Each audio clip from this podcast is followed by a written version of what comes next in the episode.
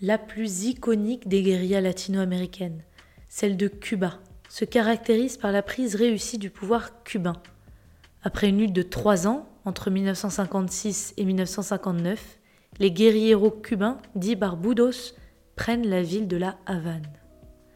Avant d'éclaircir les conditions de la lutte armée menée par le M26, c'est le nom du groupe, il convient d'évoquer le parcours des deux principaux protagonistes, Fidel Castro et Ernesto Che Guevara. Fidel Castro Ruiz naît à Cuba le 13 août 1926 d'une mère cubaine et d'un père d'origine espagnole. Issu d'un milieu assez aisé, il suit des études de droit et devient avocat dans les années 40. C'est à cette époque qu'il s'oriente vers le combat politique et entame une lutte contre le régime de Fulgencio Batista. Ce dernier prend le pouvoir à Cuba dans les années 1940 et oriente son régime vers les États-Unis. Fidel Castro organise un premier mouvement d'opposition au début des années 50 qui se solde par un échec et son emprisonnement. Lors de son procès, il dira ces mots L'histoire m'absoudra. Finalement, sa peine est supprimée et il quitte Cuba pour l'exil au Mexique où il rencontre Che Guevara. Che Guevara, justement, naît en Argentine en 1928 dans une famille de la bourgeoisie de Rosario, près de Buenos Aires. Après des études de médecine, il parcourt en 1952 l'Amérique du Sud. L'Argentine, le Chili, la Bolivie, le Pérou, le Venezuela. Il voit la misère des communautés paysannes des Andes et des bidonvilles des grandes villes. Il perçoit également la présence majeure des États-Unis dans les secteurs économiques, militaires et politiques. Et cette influence ne semble pas avoir de limite. Alors quel a été l'impact de Cuba, ce pays chef de file des révolutions latine-américaines Pour répondre à cette question, je m'appuierai sur l'ouvrage de Thomas Péan, Guérilla en Amérique latine, qui paraît chez VA Édition, et qui analyse les révolutions qui ont embrasé la région au XXe siècle. Il est disponible sur le site de VA Édition.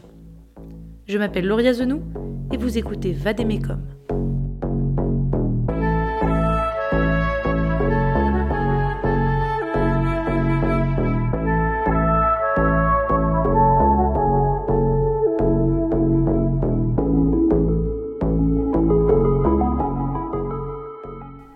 Castro se rend au Mexique en 1954, peu après la chute du président Jacobo Arbenz dans le Guatemala voisin. Il entre en contact avec des cercles d'exilés au Mexique, dont Fidel Castro. Les deux hommes échangent sur le devenir de Cuba et de l'Amérique latine en général. Ils réunissent des partisans et mettent au point un projet de débarquement à Cuba. Les deux hommes envisagent ainsi de réaliser un modèle de guérilla révolutionnaire à la fois social et. L'équipe, menée par Che Guevara et Fidel Castro, débarque dans l'ouest du pays, dans la région de Pinar del Rio, le 2 décembre 1956. Sur les 80 hommes à bord, seuls 12 parviennent à rejoindre l'intérieur de l'île où ils mettent en place leur guérilla. Durant les deux années suivantes, la guérilla castriste prend le nom de mouvement du 26 juillet, en hommage à l'attaque de la caserne de la Moncada à Santiago de Cuba.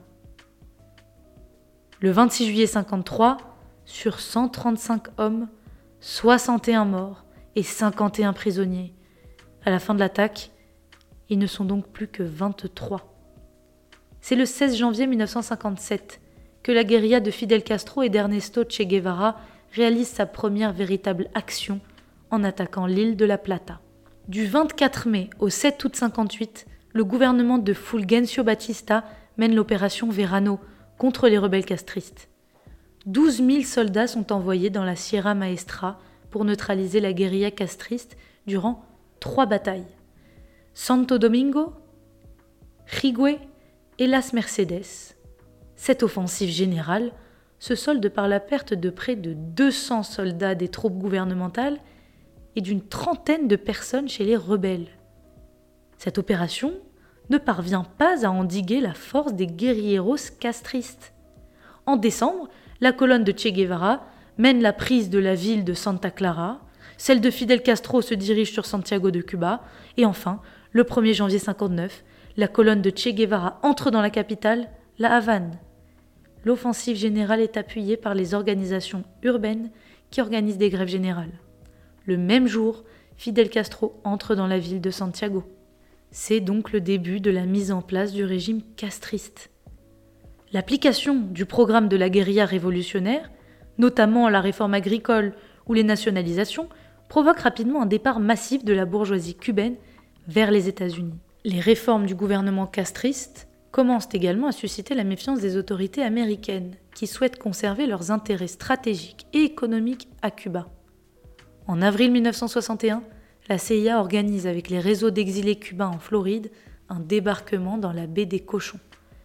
Si l'opération est tenue secrète, le président John Fitzgerald Kennedy est toutefois au courant des actions menées contre le gouvernement cubain.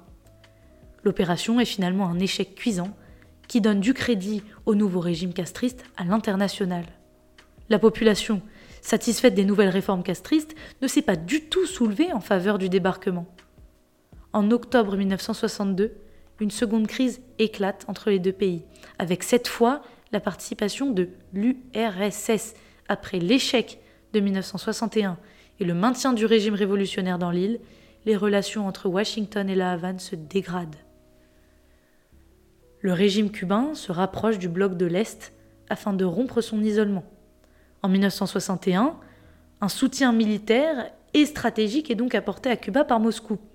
Cela comprend le déploiement de missiles dans l'île, avec un rayon d'action qui comprend une grande partie du territoire des États-Unis.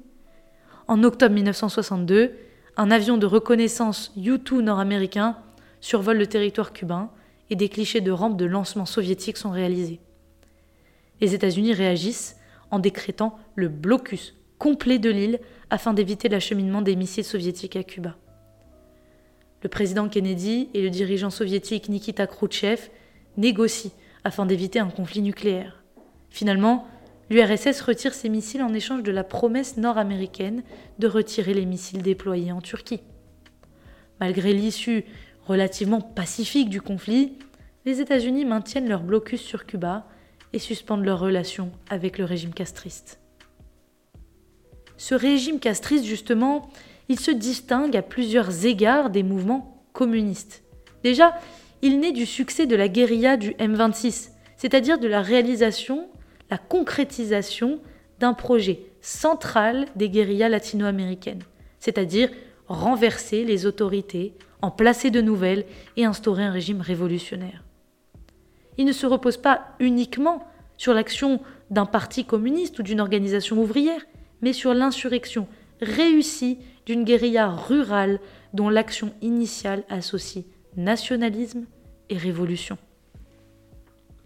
Alors voilà, sur la scène internationale, le régime révolutionnaire cubain devient le phare de la révolution dans le monde et y compris en Amérique latine. Le dispositif révolutionnaire cubain repose sur plusieurs éléments théoriques et pratiques. La légende construite dans les années de guérilla entre 56 et 59, avec le Che, Fidel Castro ou Camilo Cienfuegos, contribue au rayonnement du modèle cubain. D'autre part, le régime cubain met en place sur des réseaux des structures qui permettent son action révolutionnaire en Amérique latine. Ces services secrets sont un élément majeur de cette action extérieure, même s'il faut y ajouter les forces militaires conventionnelles et les médecins cubains. Ça d'ailleurs c'est un élément symbolique de l'action sociale extérieure cubaine. La mort du Che en 1967 ne met pas fin aux actions extérieures cubaines, puisqu'elle fait de lui un martyr de la Révolution, qui renforce l'écho de la cause révolutionnaire défendue par le régime castriste.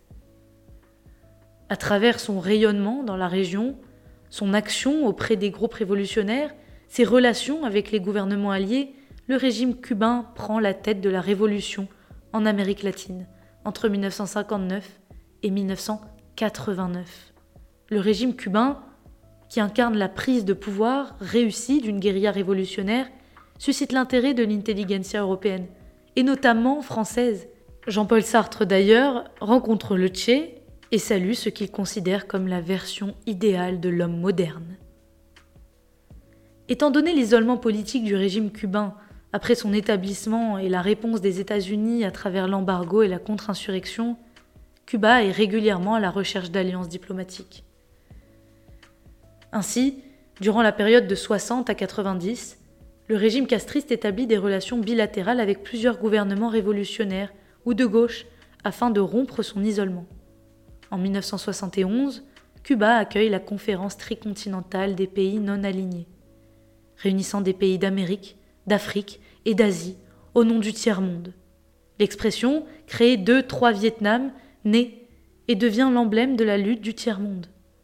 Au moment où la lutte dans la guerre du Vietnam oppose la guérilla Viet Cong aux États-Unis, les pays membres de la conférence développent l'idée de multiplier des foyers révolutionnaires pour lutter contre ce qu'ils décrivent comme des forces impérialistes. Si ce podcast vous a plu, n'hésitez pas à le partager. Sachez que le livre Guérilla en Amérique latine est disponible dans le lien dans la description, ainsi que sur le site de VA Édition. En attendant, je vous dis à la semaine prochaine.